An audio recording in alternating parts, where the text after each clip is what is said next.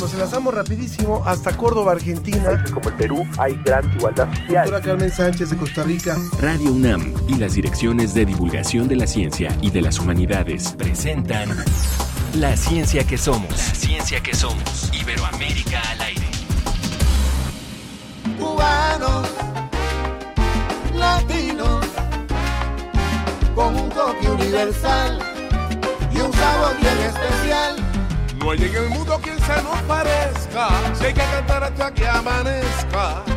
Ya llevamos más de un siglo dándole música al mundo. Donde quiera se siente nuestro calor, la diana del rumbero y el tambor, el punto del guajiro, la voz del trovador.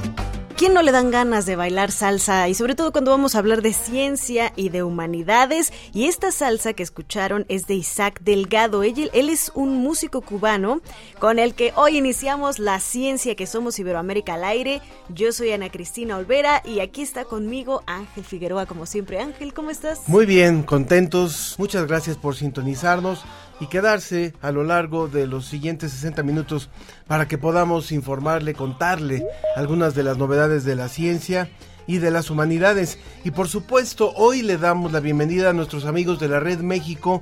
La Red México es esta red de radios y televisoras universitarias culturales que se suman a partir de ahora a, eh, a través de su página de Facebook a la transmisión de la ciencia que somos. Muchísimas gracias a la Red México, por supuesto, y también agradecemos a la Unión Internacional para la Conservación de la Naturaleza en América del Sur por unirse hoy, hoy en especial a la transmisión en vivo de nuestro programa. Vamos a ver qué les tenemos preparado para hoy.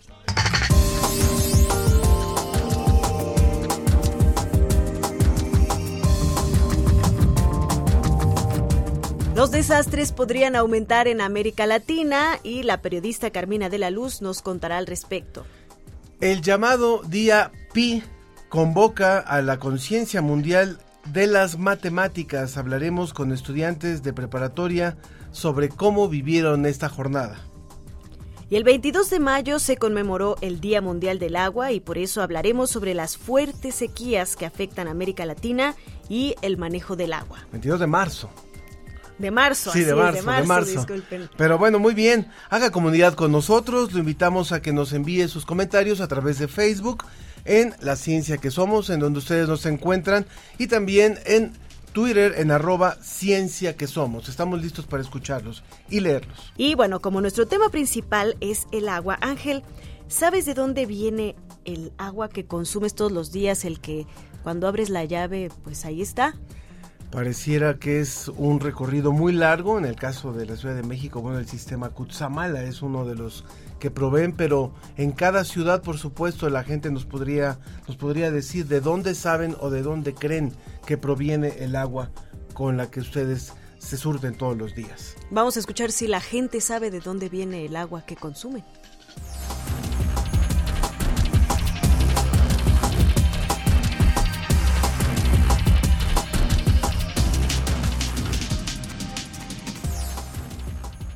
Hola, este, yo soy Carlos. Bueno, ¿de dónde viene el agua? Según una clase, una profa dijo que venía del Cutzamala. En el lugar donde vivo eh, hay una gran toma de agua en donde pues, nos abastece todas las casas que hay. Lo que tenemos más cerca pues es el volcán, ¿no? Tú la abres del grifo, el agua es súper cristalina. El agua que consumo en CEU pues viene de un manantial y la agarro de, de donde se riega. Y la que consumo en casa pues viene de un tanque que yo sé. Mi nombre es Sof. No, sinceramente no sé bien de dónde proviene el agua. Bueno, este, la que uso en casa para bañarme y así, pues viene de una pipa de agua a reabastecer cada semana. La que yo consumo en mis alimentos o bebo es- viene de una purificadora. Me llamo Jesús, tengo 21 años. ¿Y qué hago yo para ahorrar? No tengo abierta la caja de la taza del baño, sino que recolectamos agua de cuando lavamos y esa misma agua la utilizamos para jalar al baño. Creo que la más como común es no tomar duchas prolongadas para no gastar tanta agua. Mm, como es temporada de lluvias, en ocasiones mi mamá utiliza el agua que cae de las cubetas para regar las plantas, también para lavar la calle. Sí, pues trato más las que recomiendan de no desperdiciar el agua cuando nos cepillamos los dientes. Por ejemplo, yo que lavo carros, no uso mucha, con un solo bote lavo un carro. O sea, no tiendo hacia exagerar, no porque ya sé que hay que ser conscientes de que ya el agua está acabando. La, ciencia, que, somos. Iberoamérica al aire.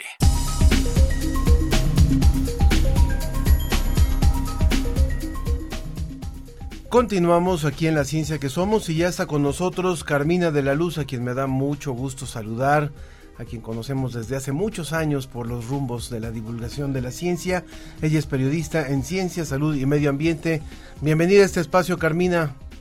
Hola Ángel, hola Ana Un gusto estar con ustedes. Para que nos cuentes acerca de ese artículo que has editado, que has publicado en SciDev y que habla de algo que la verdad es preocupante, lo sabemos, pero que hay que seguirlo documentando, que hay que seguirlo investigando y que hay que seguirlo publicando, que es los grandes riesgos en los que está América Latina como región, en lo que malamente se llaman desastres naturales, más bien son fenómenos naturales, y cuando llegan al grado de desastres son desastres provocados por el ser humano. Cuéntanos por favor un poco de qué va este artículo que has publicado. Claro, todo, toda esta, digamos, investigación surge eh, de un evento al que, al que fui, un evento de la ONU, de su oficina regional para la reducción del riesgo de desastres. Eh, los países de América Latina y el Caribe, eh, o en general más bien de las Américas y, el Caribe, se reunieron en, en, Punta del Este, una ciudad costera de Uruguay, para hablar sobre cómo se puede reducir el riesgo de desastres. Entonces, eh, fue una reunión muy rica, hubo expertos, tomadores de decisiones y, por supuesto, eh, periodistas. Lo primero que les diría es, e, es una especie de, de, mantra el que debemos recordar todos, invito al público a hacerlo, de que eh, los desastres no son naturales. Eh, este discurso ha cambiado mucho a lo largo de los, de, los años. Antes hablábamos en las noticias, veíamos que el desastre natural eh, provocó esto, etcétera. No son naturales. Los desastres pueden ser de origen natural, pero eh, el hecho de que se conviertan en un desastre, que es porque acaban con vidas humanas, porque golpean a la economía, porque dañan la infraestructura, eso es responsabilidad de las personas, ¿no? De las políticas que tenemos, eh, de, cómo nos manejamos como sociedad y de los instrumentos que, tiene cada, cada comunidad para hacerle frente a un fenómeno natural y antes de que se vuelva un desastre. Así es, Carmina. Y en el caso de las Américas, como mencionas en tu, en tu artículo, no solamente tenemos pues infraestructura deficiente, sistemas de alerta deficientes, sino que también estamos en algunas de las zonas más vulnerables eh, para precisamente eh, experimentar los efectos de estos eventos naturales que suceden ya sea por cuestiones habituales o que se están agudizando con la crisis climática y, con, y con eventos específicos. Entonces, toda esta combinación de factores hace que nos afecte más y que además afecte más a ciertas minorías específicas. Platícanos un poco, un poco más de esto. Sí, claro. Hay, hay que pensar en, en, términos eh, complejos, ¿no? Estamos en una situación geográfica particular, por ejemplo, eh, pensemos en México, ¿no? Tenemos dos océanos de cada, de cada lado, eso eh, nos hace vulnerables desde el punto de vista físico, y si pensamos en muchos países de Latinoamérica, están en una situación similar.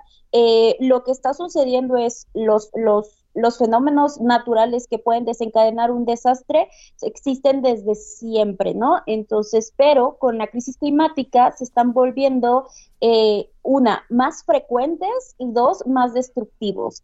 Entonces, eh, eso lo que nos da es una proyección de que nos dirigimos hacia una, hacia una mayor cantidad de desastres con repercusiones peores de las que hemos visto hasta ahorita si no se actúa desde el punto de vista político. Y eh, sobre la desigualdad de la que, de la que mencionabas, Ana Cristina, es muy claro porque eh, si, lo, si solo pensemos en desastres de tipo eh, hidrológico, por ejemplo, de slaves, ¿no? eh, quienes viven en las zonas más eh, susceptibles a deslaves, ¿no? Personas con ingresos económicos bajos, ¿no? Se trata de zonas marginadas, entonces los desastres terminan por golpear a quienes históricamente han estado más desfavorecidos, personas en condición de pobreza, eh, niños, eh, mujeres, ¿no? Porque una vez que pasa el desastre, eh, las, mujeres, por ejemplo, tienen menos herramientas económicas por, esta opresión que ha existido histórica para recuperarse de ese desastre. también hay que hablar de la población LG, LGTIQ+, que si hay algunos estudios que indican que están en algunas zonas también muy susceptibles a los desastres, en estas zonas marginadas. Yo leí alguna vez de, Jamaica, que forma parte de la región de la que estamos hablando, eh, pues que hay zonas claramente eh, eh, susceptibles a inundación y que es a donde la población LGBTIQ más ha sido relegada. Entonces hay que pensar también en términos de desigualdad de ese tema. Es muy interesante. Estamos hablando con Carmina de la Luz, quien es periodista y divulgadora de la ciencia, que eh, algo que nos hace similares para poder entender cuando vemos los grandes eh, fenómenos que se dan en la zona de Asia, son eh, justamente regiones con las que se compara a las Américas o América Latina. ¿Qué, qué similitudes hay y qué nos hace este este nivel de, vulnerabilidad de la que tú hablas, en particular, cuáles son las regiones que más están siendo afectadas por este tipo de fenómenos en el caso de América Latina. ¿Cuáles en particular? Sí, eh, es interesante porque eh, de repente me decía mi suegra cuando yo le estaba platicando de esta de este trabajo que hice, me dice, o sea, estamos peor que en África porque vemos de repente África como un, un continente muy, muy, eh, digamos, en términos... Exacto. y yo le dije, sí, porque se juntan varios factores aquí. Hablaba yo ya del, factor físico, ¿no? Eh, por ejemplo, el hecho de tener tantas montañas, el hecho de tener dos océanos de cada, un océano de cada lado, nos hace vulnerables. La, la zona del mundo más, más vulnerable a los, a los desastres, ya lo mencionabas tú, este Ángel, es, es Asia y el Pacífico.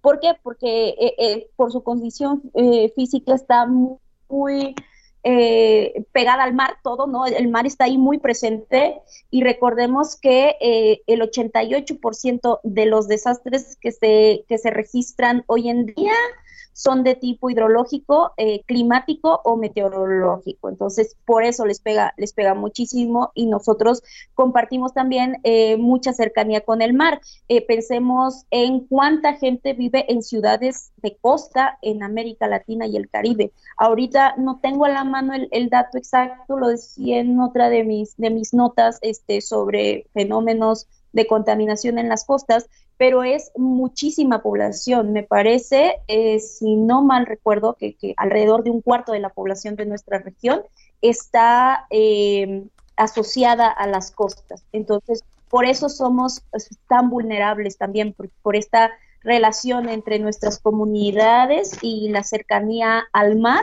que a su vez eh, tiene este fuerte vínculo con el clima, con el estado del tiempo y con todos los temas de agua.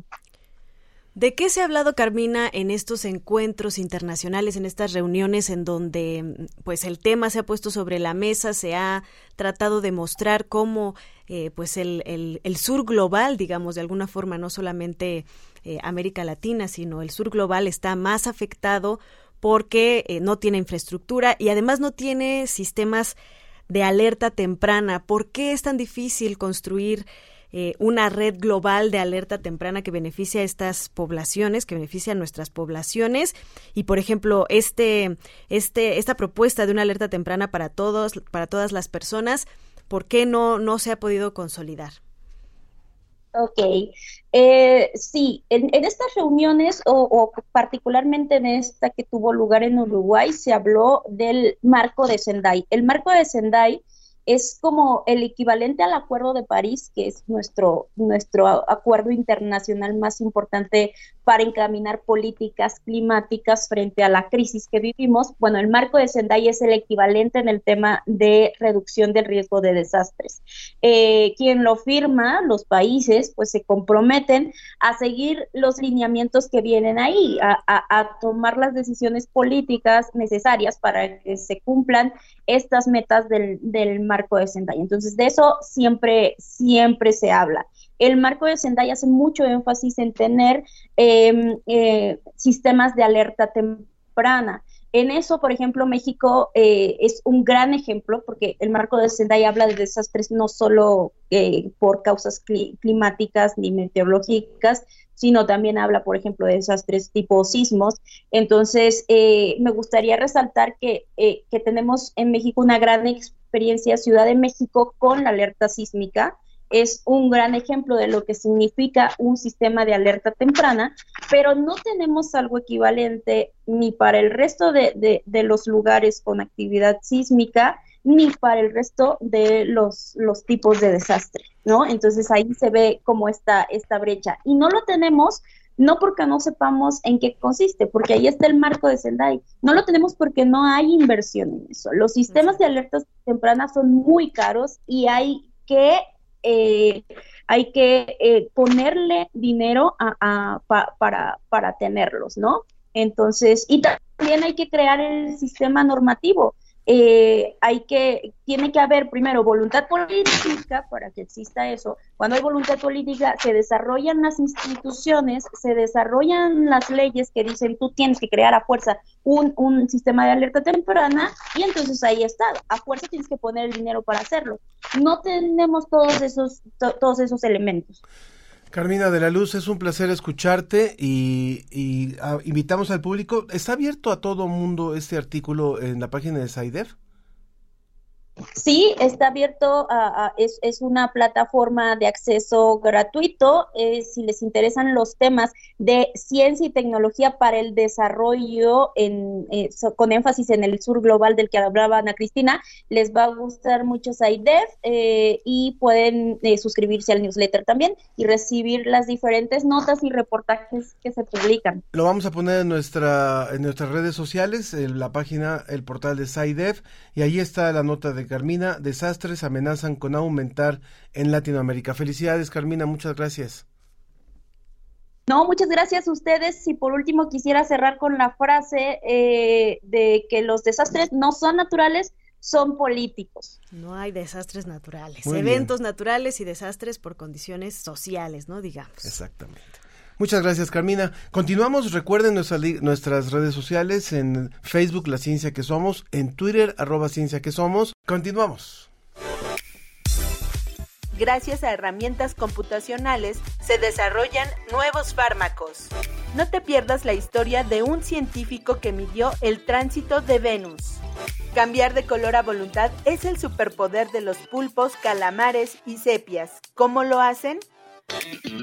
Todo esto y mucho más en la revista Cómo ves de marzo. Visita su página en www.comoves.unam.mx y suscríbete. Las mujeres en la ciencia.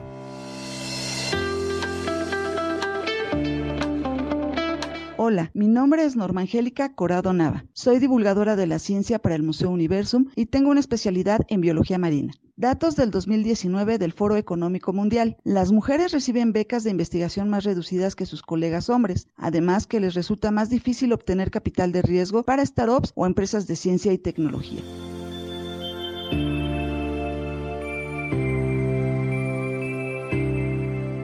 Rompe el pacto por una igualdad de género sin violencia ni discriminación en todos los ambientes y entornos. Coordinación para la Igualdad de Género y la Dirección General de Divulgación de la Ciencia. UNAM. La ciencia que somos, la ciencia que somos. Entrevista.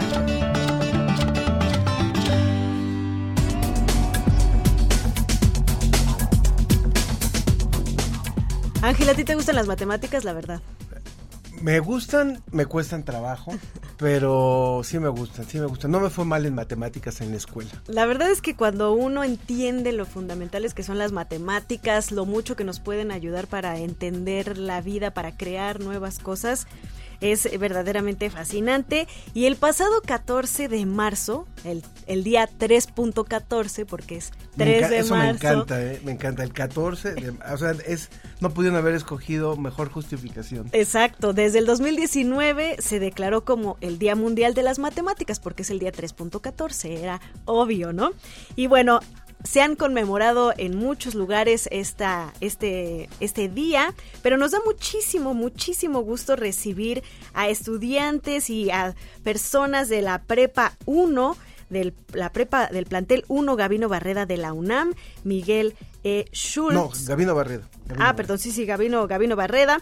Y tenemos a nuestros invitados, que son parte de la comunidad de la Prepa 1, Gabino Barreda, quienes son Miguel E. Schultz, Hans David Zúñiga García y Yesenia Guzmán Camacho, quienes nos acompañan hoy en La Ciencia que Somos.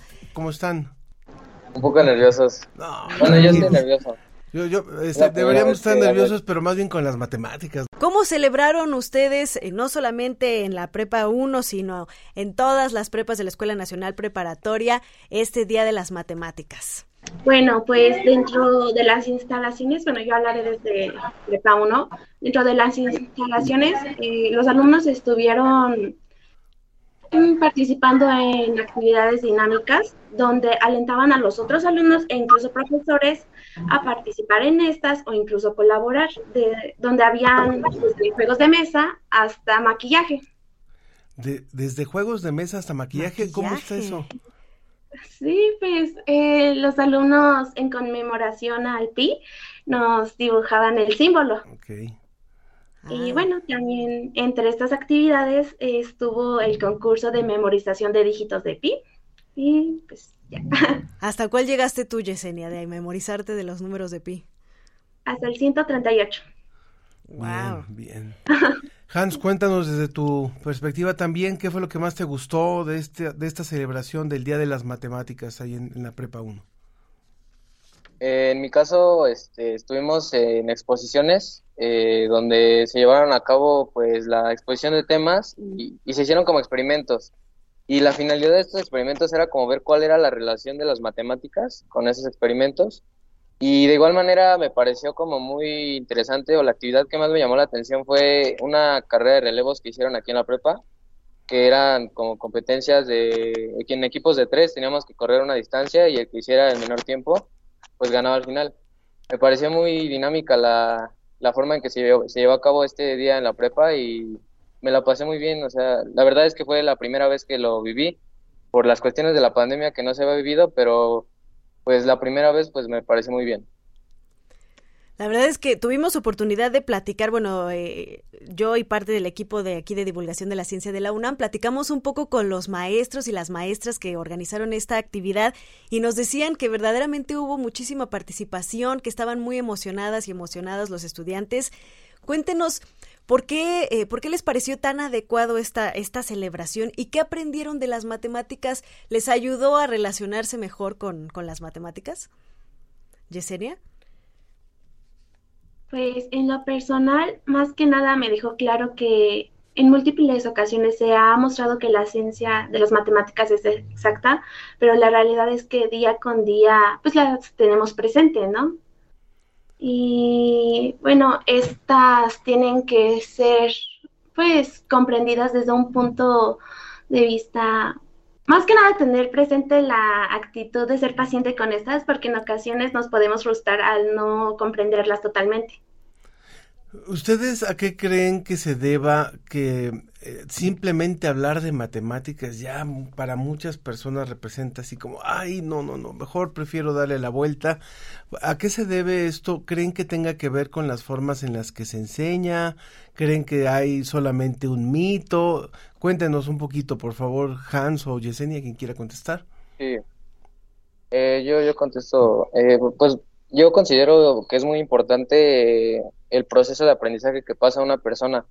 O sea, durante la preparatoria hay profesores que son más estrictos que otros y desafortunadamente hay, algunos de esos profesores como que sí llegan a, hacer que sea un trauma las matemáticas y sea un sufrimiento muy, muy feo. Pero, pues como lo dice mi compañera Yesenia, pues sí es importante como tener paciencia porque al final hasta ese tipo de obstáculos y dificultades nos permiten crecer en el área de las matemáticas y en muchas otras áreas. Pero pues sí considero que influye mucho la forma de, que los profesores transmiten los conocimientos en si les gustan o no las matemáticas porque en mi caso los primeros años me, bueno, el primer año la verdad no me gustó tanto, me costó mucho trabajo. En quinto año me tocó un profesor muy bueno y aprendí mucho y no me pareció difícil y fueron muy funcionales para mí. Y ahorita en el último año pues sí me está, me costaron trabajo, pero pues hay que echarle ganas, Eso no nos queda de otra. Yesenia, ¿qué le dirías a las personas que todavía dicen, no, la verdad es que mejor con las matemáticas ni me junten porque, porque yo no funciono muy bien? ¿Tú, ¿Tú qué les dirías? ¿Qué has aprendido a, a través de estas actividades? Pues más que nada no encerrarnos en esa idea de que las matemáticas son difíciles porque a final de cuentas, como mencionaba, las vamos a tener presentes por el resto de nuestras vidas. Y pues no se frustren. La verdad es que una vez al comprenderlas, incluso podemos mejorar el desarrollo de nuestro cerebro, porque es lo que había investigado, que el cerebro se fortalece aprendiendo nuevas cosas. Y yo creo que es una manera creativa de poder llevar a cabo diferentes actividades de las que estamos acostumbrados. Ojalá que con la experiencia de haber estado en Prepa 1 en esta celebración del Día Internacional de las Matemáticas, el 14 de marzo, 3.14, está perfecto esa fecha, eh, que se, se, hace cada año desde 2019, haya, haya habido esta, este crecimiento y esta posibilidad de que ustedes le pudieran más adelante proponer algo a los niños, por ejemplo, para que no, no crezcan con esta frustración. Ese es el reto que yo les pongo para una próxima conversación. ¿Qué, ¿Cómo se les ocurre que a los niños pudiéramos eh, eh, alentarlos a que no vean en las matemáticas algo complejo, indescifrable y mejor este, que, le, que le tomen esa pasión que ustedes le están tomando? Muchas gracias, compañeros. Muchas gracias, Yesenia. Muchas gracias, Han, por haber estado hoy con nosotros desde la Prepa 1. Muchas gracias. Hasta luego. gracias. Hasta luego. Hasta luego. Felicidades. Continuamos. One Radio. La problemática de la falta de agua en el mundo es un tema crucial hoy en día. Si bien ha sido un tema que viene de años atrás, simplemente poco a poco se va acrecentando y parece que cada día estamos más cerca de que este recurso tan indispensable se nos termine. Sin duda, es importante encontrar formas de ahorrar agua y poder tener una buena explotación de este. Debido a esta problemática, el licenciado en Diseño Industrial por la Universidad Autónoma Metropolitana, Iván Aarón López Ramos, ha creado el proyecto ATL 59, el cual es un sistema de captación y ahorro de agua para viviendas verticales que permitiría a una familia de cuatro personas reservar hasta 20.000 litros de líquido al año. Este proyecto, que le dio el James Dyson Award México 2022, consiste por medio de una instalación fácil y accesible en el hogar en recoger la lluvia y recuperar el recurso frío de la ducha mientras alcanza la temperatura deseada y distribuir el producto retenido. El James Dyson Award México 2022 es un concurso que está enfocado en reconocer la innovación en prototipos de impacto social, medioambiental o económico. Esto más allá de la estética o el ornamento en el diseño, sino como el agente de cambio que la disciplina debe de ser para la sociedad. Este proyecto que le dio el primer lugar en México, esto en equipo con Brisette García Díaz, quien es egresada de la Universidad Nacional Autónoma de México. Gracias a esto obtuvieron el derecho a pasar a una siguiente ronda, y de quedar entre los finalistas representarán al país en el top 20 mundial. El nombre Atul 59 surge de pensar en el día cero, y esa cuenta regresiva al año 2050 para que este bien indispensable se nos termine. Atl significa agua en náhuatl y el 59 simboliza el inicio de la cuenta regresiva en una carrera contra el tiempo. Para desarrollar este proyecto se dedicaron a estudiar el fenómeno demográfico local, en donde mencionan que vieron el crecimiento habitacional, el cual registra una tendencia a lo vertical, y es por esto que deciden generar una opción para departamentos, ya que existen captadores para zonas más grandes, pero no hay algo en específico para este caso de viviendas verticales. Es importante el desarrollo de este proyecto, como menciona el egresado de la unidad Azcapotzalco, existen este tipo de recolectores en zonas rurales, pero con este diseño se puede pensar en las zonas urbanas y de este modo hacer posible que todos economicen. Para la ciencia que somos, desde la Universidad Autónoma Metropolitana. Para más información, visita guam.mx diagonal semanario. Guam, líder en conocimiento. Lo que viene de Ciencia UNAM en marzo. Te sorprenderás al conocer la historia de la psiquiatría en México. Conoce Alianza UNAM, el programa para el desarrollo de inteligencia artificial para resolver problemáticas sociales. Y en el marco del 8M te ayudamos a identificar el terrorismo íntimo y la violencia psicológica hacia las mujeres. Esto y más en ciencia.unam.mx. La ciencia y sus respuestas están sobre la mesa.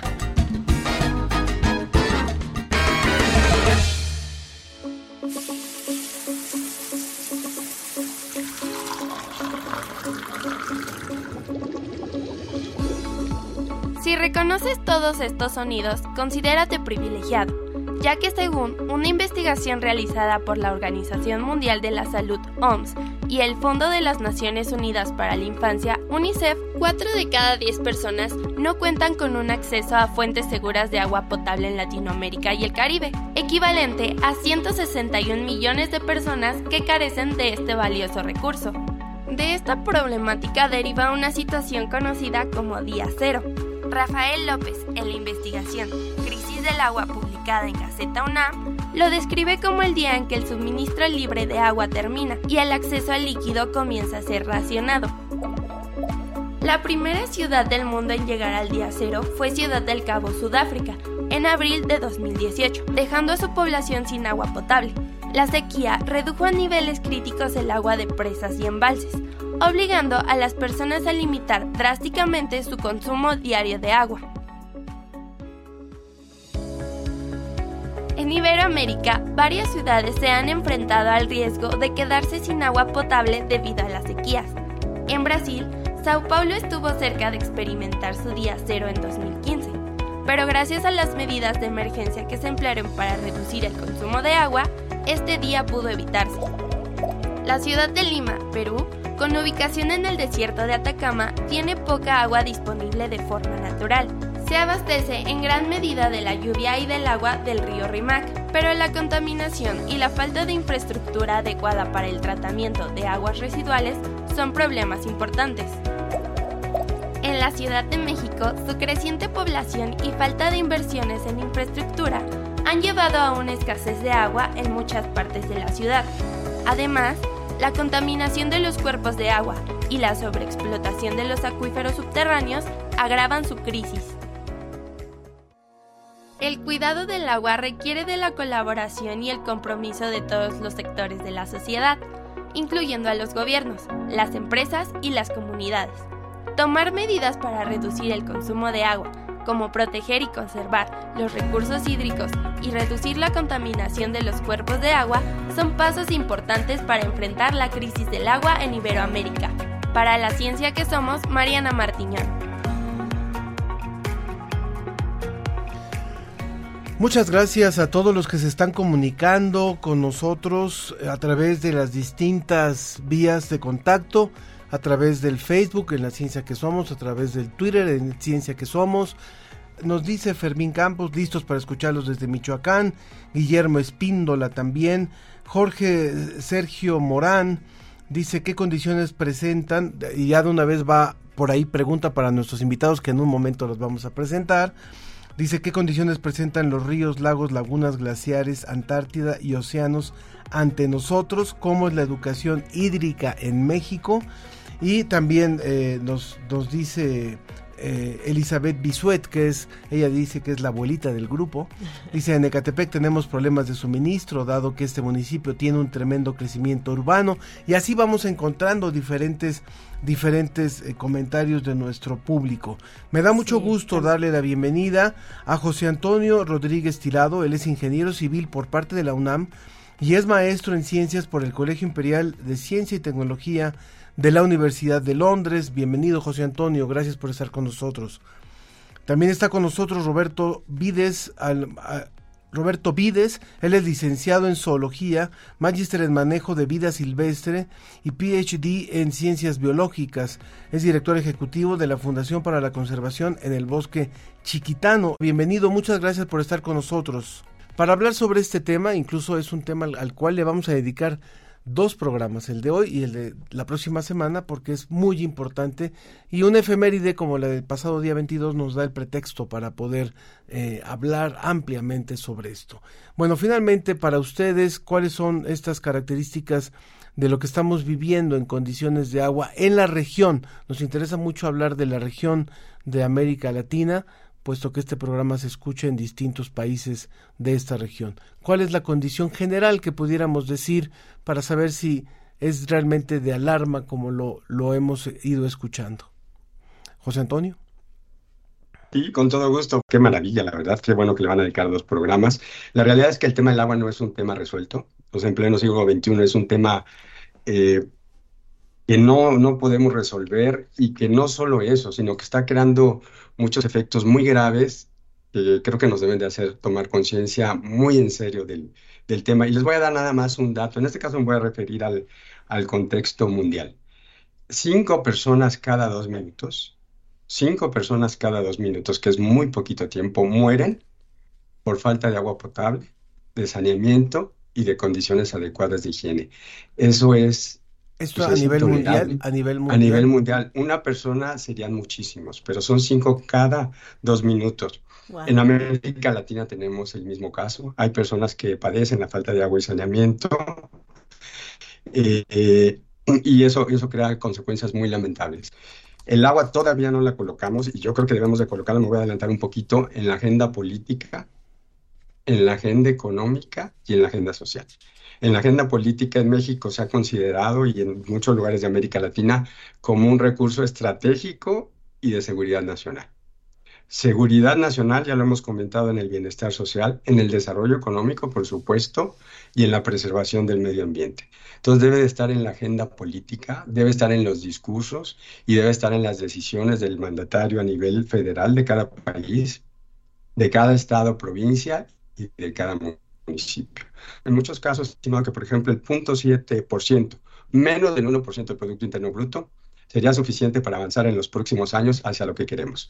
¿Qué es lo que queremos? Bueno, lo que se ha planteado a nivel mundial y los países de la región suscribieron ese compromiso en la Agenda de Desarrollo Sostenible es que todo mundo para el año 2030 tenga servicios de agua de manera continua, con la calidad adecuada y a un precio este, que, puedan, eh, que puedan sustentar y además que tengan servicios de saneamiento.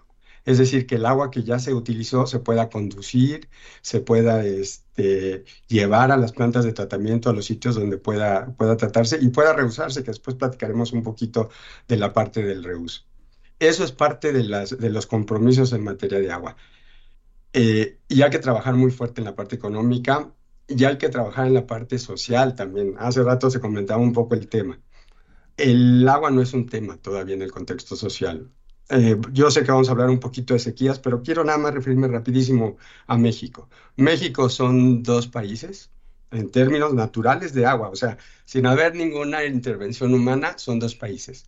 Un país tropical, que es el sur-sureste, y un país árido o semiárido, que es del centro al norte. Si nosotros vemos un mapa mundi, estamos en la misma zona del desierto del Sahara en esa misma zona, sin haber nadie, ya es un país que tiene muy, pero muy poquita agua. Esa es una realidad que debe ser, ya se comentaba un poquito antes, debe ser inculcada desde la niñez. Y eso implica un uso muy eficiente, muy inteligente del agua y cambiar las prácticas que en su momento funcionaron y fueron buenas, pero que ahora tienen que cambiarse eh, radicalmente. Voy a dar nada más un ejemplo muy rápido. Tabasco, que es el lugar donde más llueve, si analizamos la lluvia histórica de varias décadas y la comparamos con Baja California, en Tabasco llueve 13 veces más que en Baja California. O sea, son dos, países, diferentes. Las presas del sureste son para control de inundaciones y generación de energía eléctrica aprovechando la caída del agua. Las presas del centro y norte son para almacenarla en los meses que llueve, la poca que llueve, y distribuirla a lo largo del año cuando no llueve. Entonces, e, ese contexto es natural y sin haber población. ¿eh? Si agregamos que el 77% de la población vive en esas zonas, ya la situación adquiere otra dimensión. Así es, y bueno, para escuchar la, la, perspectiva de esta pregunta de Roberto, a mí me gustaría agregarle también que nos dijera cómo se relaciona el agua además con la crisis ambiental y climática, porque no es solo su distribución, no solo es que sea un recurso muy importante, sino que además está directamente relacionada con la crisis climática que estamos viviendo. Roberto. Así, eh, muy bien. Eh, muchas gracias, Ana Cristina este, y Ángel, por, ah, por esta entrevista. El comentario de José Antonio justamente es la mirada social, económica y política de la crisis del agua. Y es importante entonces conocer cuáles son las raíces de esa crisis, ¿no? y que tiene una raíz fuertemente ambiental por un lado, pero también de ciclos naturales que se llevan ya miles de años. ¿no? Y, voy a comenzar con, un dato. Eh, en el día 7 de diciembre del 2022, es decir, del año pasado, en una localidad próxima a la frontera de eh, Bolivia, Argentina y Paraguay, se registró la temperatura más alta de ese día en todo el planeta, 46 grados centígrados. Esto significa que si bien hay ciclos de olas de, calor que, en, la, en, la, región, y por qué hago, esta relación con respecto al tema, al tema de agua, el cambio climático, según un estudio de la atribución este, climática mundial o meteorológica mundial, ha multiplicado por 60 veces la probabilidad de que estos eventos de mayor temperatura ocurran en Iberoamérica. Esto se, tiene una sinergia, diríamos, negativa con los cambios que están ocurriendo en eh, la cobertura eh, natural y sobre todo forestal en eh, América Latina, en la Amazonía, en los bosques secos tropicales como el Chiquitano en Bolivia, en el Chaco, en el Chaco tropical y subtropical de Paraguay, Argentina y Bolivia también. Y eso está ligado fuertemente a la crisis del agua. ¿Por qué razón? Porque con el incremento de temperatura debido al cambio de uso del suelo, a la pérdida de cobertura natural y a al calentamiento global que potencia justamente esto, hay mayor evaporación y mayor este, infiltración en las épocas de lluvias y en los periodos de sequía se están extendiendo eh, este, en mayor medida. La sequía, por ejemplo, que está eh, eh, soportando Paraguay, Argentina, parte de Bolivia también, Uruguay, Chile, en estos últimos tres años debido al fenómeno de la, de la niña, justamente, genera impactos económicos significativos que influyen obviamente en la disponibilidad de recursos para afrontar problemas de agua y saneamiento básico. Por ejemplo, Argentina en el 2023 va a tener una pérdida de cerca de 19.600 millones de dólares por la pérdida de eh, cosecha y de exportación de granos. Eso tiene un impacto muy fuerte. Pasemos al otro extremo, que es eh, algo que obviamente no es un problema para América Central, pero sí para la región andina de eh, Sudamérica, que son los glaciares. Gran parte de los países este, con glaciares, Venezuela, Colombia, hasta Chile y Argentina, los tres países que concentran el 90% de los glaciares en la zona andina es Ecuador, principalmente Perú y Bolivia. Y los últimos, entre 30 y 50 años, se ha perdido, en algunos casos, por ejemplo en el caso de Bolivia, más del 40%, igual que en el caso de eh, Perú eh, y en Ecuador cerca del 36%. Venezuela va a ser uno de los países postglaciares, porque sus últimos glaciares se van a perder en los próximos años. Eso tiene un enorme impacto en la disponibilidad de agua para ciudades como La Paz, por ejemplo, o Lima, o Quito, y eso genera, sumado a lo que mencionaba José Antonio, el tema del acceso al agua, la disponibilidad del saneamiento básico, una crisis que ya la hemos venido sufriendo.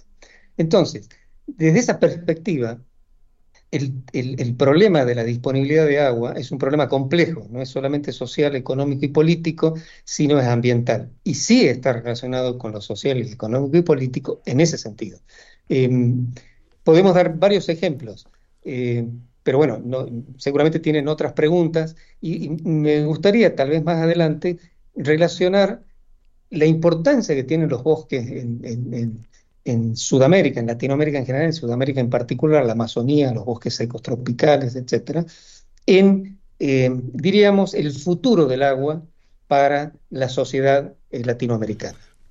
Estamos conversando con Roberto, estábamos escuchando a Roberto Vides Almonacid, él es eh, parte del equipo de la Fundación y de hecho director ejecutivo de la Fundación para la Conservación en el Bosque Chiquitano en Bolivia y también con José Antonio Rodríguez, quien es eh, maestro por parte de, del Colegio Imperial de Ciencia y Tecnología de la Universidad de Londres para hablar sobre este tema, sobre este tema del agua.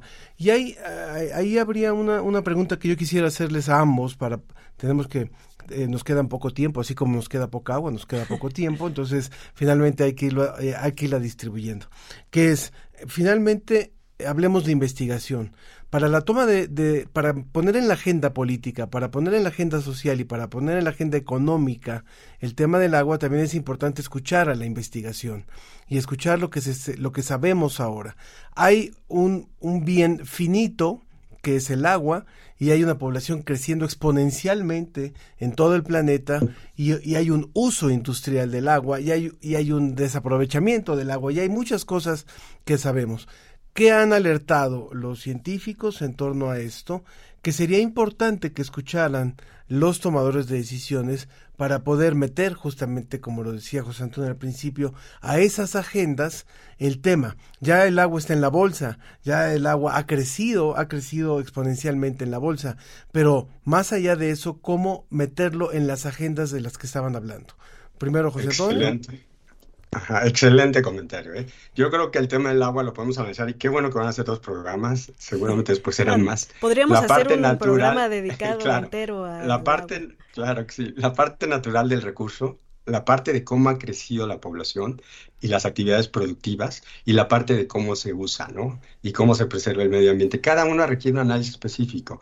Pero contestando, Ángela, a tu pregunta, que es una pregunta muy, muy, muy padre, la verdad, yo me quisiera referir al riego al riego en la, mayor parte de América Latina y de México. Y luego al final, si hay tiempo, les doy algunos datos sobre las coberturas de agua saneamiento en, nuestra región, en América Latina.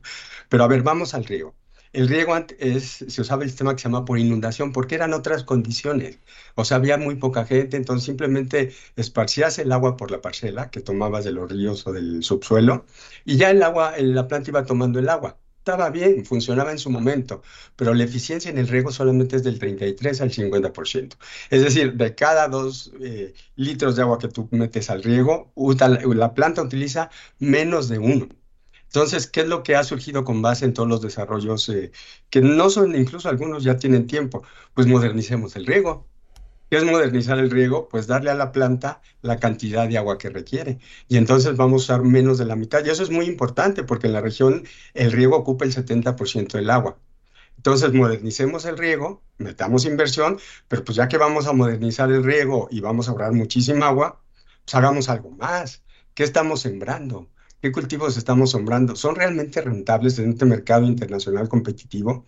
podemos sembrar otros productos realmente que generen más para el agricultor y que la balanza comercial de México es, saldo favorable, le permita comprar ciertos productos que, pues, que implican demasiada agua. Finalmente, en cada producto agrícola va agua. Entonces, pues modernicemos el riego, cambiemos los cultivos por algo más rentables y rompamos los absurdos esquemas de comercialización que nos han dañado durante tanto tiempo. Entonces, fíjate, una, el, lo bonito del agua es que siempre puedes pensar, ¿y qué más? ¿Y qué más? ¿Y qué más beneficio social, económico, ambiental? Pues modernicemos el riego, vamos a liberar la mitad del agua, que es 35% de toda el agua que se usa. el, ejemplo, el ejemplo que puso Israel con el sistema de goteo, por ejemplo. claro, que incluso ya les comentaré en alguna ocasión, se descubrió por accidente, como muchas cosas, pero afortunadamente se, se descubrió cambiemos los cultivos por cultivos muy rentables económicamente, que el agricultor gane mucho dinero, cambiemos el esquema comercial y vámonos tal vez hasta el extremo más avanzado, que son los invernaderos, que son una opción que se recupera muy rápido. Entonces, ¿qué es lo que falta? Pues que haya esa visión, que haya ese dinero, que haya este trabajo con los agricultores, que se aprovechen a nuestras universidades para que hagan esa capacitación, que se adquiera la mejor tecnología, que se hagan las adecuaciones en América Latina como siempre se hacen. Y eso está ahí, eso es factible y eso es hecho por muchos países. Y yo siempre digo, lo que han hecho en otro lado del mundo lo podemos hacer en la región. Y más, ¿por qué no? Roberto, nos gustaría mucho escuchar tu perspectiva de, esta, de este comentario. Eh, sin duda, eh, tenemos que hacer un uso más racional y como lo decía José Antonio, hay muchas tecnologías para poder hacer un uso más eficiente del agua. Pero yo me voy a inclinar también a que para disponer de ese recurso, que lo debemos este, racionalizar en su uso, tenemos que proteger la fuente de ese recurso. Y la fuente de ese recurso, algunos no lo podemos frenar, como la pérdida de los glaciares por el calentamiento global, eso está claro, explícito, lagos que se han secado como el Popó en Bolivia, pero hay otras que justamente depende gran parte de la, de la sociedad en América Latina, que son las cuencas hidrográficas que principalmente tienen bajo la protección eh, la vegetación natural y los bosques. ¿no? Eh, un ejemplo muy... Ustedes eh, y todo el mundo asocia rápidamente la Amazonía. La Amazonía tiene más de 500 millones de kilómetros cuadrados, está perdiendo casi el 35%. Cada árbol, cada árbol de la Amazonía transpira mil litros por agua y se calcula que hay alrededor de 600 mil millones de árboles en la Amazonía. ¿Qué pasa si eso va cambiando y de hecho la tendencia al 2039 es que ya estaríamos entrando en un punto de no retorno con la Amazonía y se generaría un cambio climático tan fuerte, lo que se llama la sabanización de la, de la Amazonía y de los bosques secos tropicales al sur, como el chiquitano, y eso llevaría a una crisis de agua superlativa, aunque tengamos todavía agua subterránea, el gran acuífero que hay este, eh, guaraní y el gran pantanal que está vinculado fuertemente a, la selva amazónica y también al bosque chiquitano, eso va a generar cambios significativos en la disponibilidad del recurso. Entonces, por más de que hagamos inversiones fuertes en eh, disponibilidad, en acceso de agua potable, saneamiento básico y tecnología de uso racional, esa situación de crisis sí va a ser dramática. Entonces, mi eh, recomendación, sugerencia, ya quizás para finalizar, porque estamos creo que al borde, es cómo debemos buscar soluciones basadas en la naturaleza. Justamente la UICN, en la cual somos eh, miembros institucionales de esta organización, promueve, promovemos un enfoque de soluciones basadas en la naturaleza. Esas soluciones mantener la infraestructura verde complementada con la infraestructura gris para hacer un mejor uso y conservación del recurso hídrico. Muchas gracias, Roberto. Roberto Vides, muchas gracias, José Antonio Rodríguez, también por haber participado hoy. Elizabeth Butrón dice, los felicito por tocar el tema del agua, ya que a todos nos llega muy de cerca. Cuidémosla y no contribuyamos a desastres políticos. Dice también eh, hay otros comentarios del público que nos hacen. Eh, Yadira, Yadira se refería más bien a la charla con los Yadira Maldonado, a la profesora, es profesora de la Prepa 1 y sobre las matemáticas, muy interesante el día Pi. Gracias por haber estado con nosotros en, en esta charla. Tendremos que seguir hablando, por supuesto, del agua en las próximas emisiones y por lo pronto en la próxima vamos a tocarlo. Sin duda. Muchas gracias, José Antonio. Gracias, Roberto. No, hombre, gracias Muchas a Gracias. Es un placer estar en un programa de Melma Mater. Muchas gracias, muchas gracias también Lucrecia Noemí de Ecocienciarte, también nos hizo un comentario. Sí, también. Venga. Sergio Gasca nos dice que una alumna también le preguntó que si le gustaban las matemáticas y que respondió lo mismo que Ángel, que le cuestan trabajo, pero que sí le gustan y también nos saluda por ahí. Y Elizabeth Bisuet dijo qué pasa con las actividades como la ganadería, la minería, textiles o industria automotriz. Por supuesto que lo vamos a abordar la próxima semana. Con eso eh, concluimos hoy. Muchas gracias a todos los que hicieron posible este programa y al gran equipo de Radio de Divulgación de la Ciencia. Ana Cristina Olvera. Ángel Figueroa. Hasta la próxima. Escalera de sueño es tener esperanza, fe y amor a la hora de ver la vida sin color. ilusiones al amanecer. Tu amistad en secreto es placer, el espacio que le faltaba a mi interior. A mis años se aprende a sufrir, a cantar en el dolor. La distancia no es más poderosa que una decisión. Siento paz cuando puedo ofrecer, brilla un sol de ternura en mi ser donde guardo el tesoro que tengo estará el corazón. Lo insensible del tiempo es normal. Esto fue La Ciencia que Somos. Iberoamérica al aire. La Ciencia que Somos. la Ciencia que Somos. Una coproducción de Radio UNAM y las direcciones de divulgación de la ciencia y de las humanidades.